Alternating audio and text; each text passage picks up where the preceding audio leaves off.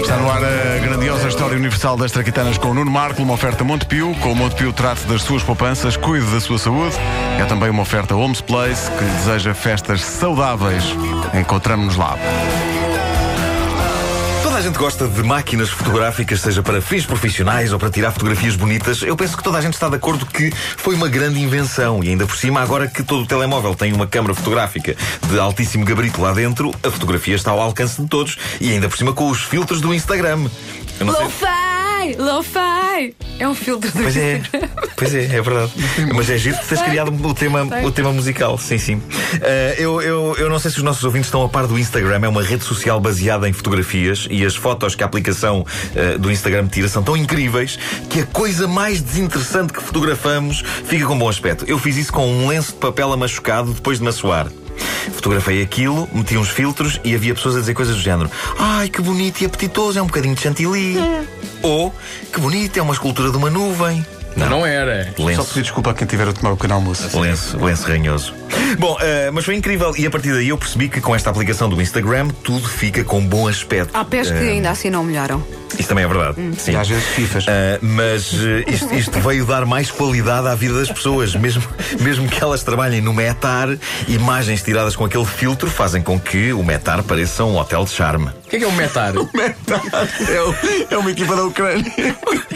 É uma estação, É uma estação de tratamento de águas residuais. residuais. Numa Temos, etar. temos que ensinar toda esta gente. No metar. No metar. Ah, pronto. Ah, ora bem, dizia eu, toda a gente gosta de fotografia, toda a gente acha graça a máquinas fotográficas, exceto a uma em particular, que é a famosa câmara que tira fotografias aos condutores que ultrapassam os limites da velocidade. As, coisas, as coisas que tu já sabes, hein, que envolvem a condução. Sim, sim, sim. A infame câmara de medir velocidade, que é um polícia robótico à beira da estrada, ou pelo menos um bufo eletrónico. Uh, por outro lado, é verdade que desde que as câmaras de medir velocidade existem, há menos acidentes nos sítios onde as põem.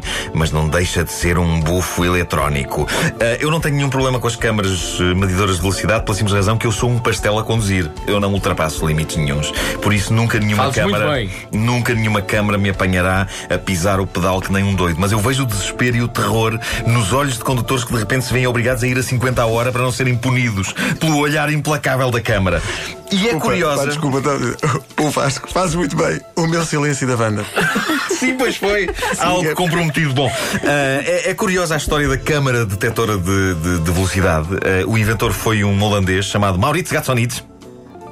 Eu não faço ideia como é que isto se lê. É Eu não assim, sei, é mas, assim. Mas a particularidade do homem que inventou a câmara bufa, que denuncia quem passa os limites de velocidade, é esta. A profissão dele era condutor de rally. Não. Ah, mas ressabiado. Um homem da velocidade lixou os ímpetos velozes de outros e foi sem querer. O que se passou foi que nos anos 50, os anos de glória de Gatsonides como o demónio da velocidade, eh, nesses anos ele construiu esta câmara com radar incorporado porque queria medir a velocidade a que conseguia dar curvas apertadas. E porquê? Já vão perceber ouvindo esta reconstituição em que Vasco faz o papel de. Sou Moritz? Sim. Moritz já Sonites. Ora bem, a câmara já está a postos. Vou para a viatura.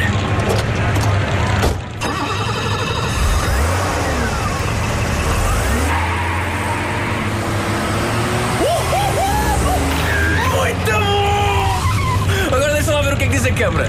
200? 200 a hora só! Bem, vamos é tentar outra vez. Agora vou aos 250, caneco. 250 não me chamou,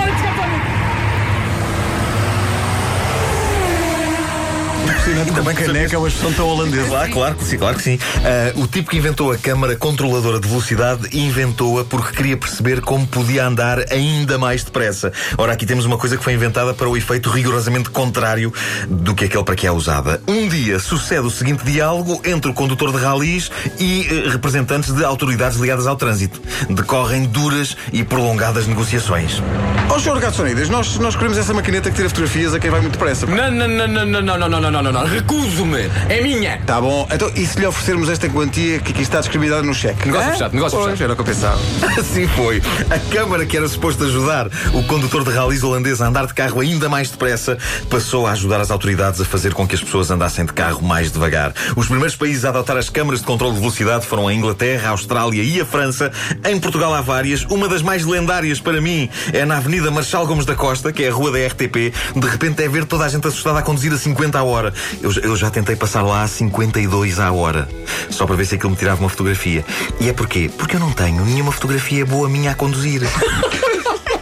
E nesses dias até me penteio e tudo. Eu não sei como é que isso processa. Eles depois mandam a fotografia para casa, como é que é? Dá para ver a fotografia? Eu nunca recebi nada disto. Põe, põe uma moldura bonita. Queria saber, não sei se algum Põe um, um, como, é, como é que se chama aquilo de ter uma parte branca à volta da fotografia? Um, um, um passo partout? É, um passo partout. É isso. Não sei que eu respeito sempre a velocidade. Ao contrário, Olha a Wanda, a Wanda está aqui. Que não respeitas o facto de teres prometido que eu teria um papel desta traquitana e não fiz nenhum boneco. Mas uh, pontuaste esta traquitana com os teus comentários pertinentes. No entanto, tens muito papel no próximo.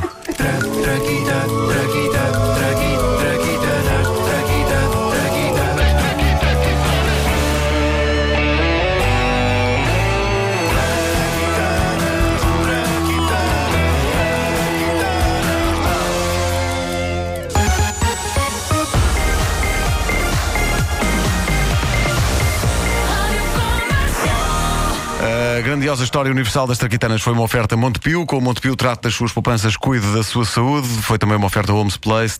Deseja-lhe festas saudáveis. Encontramos-nos lá.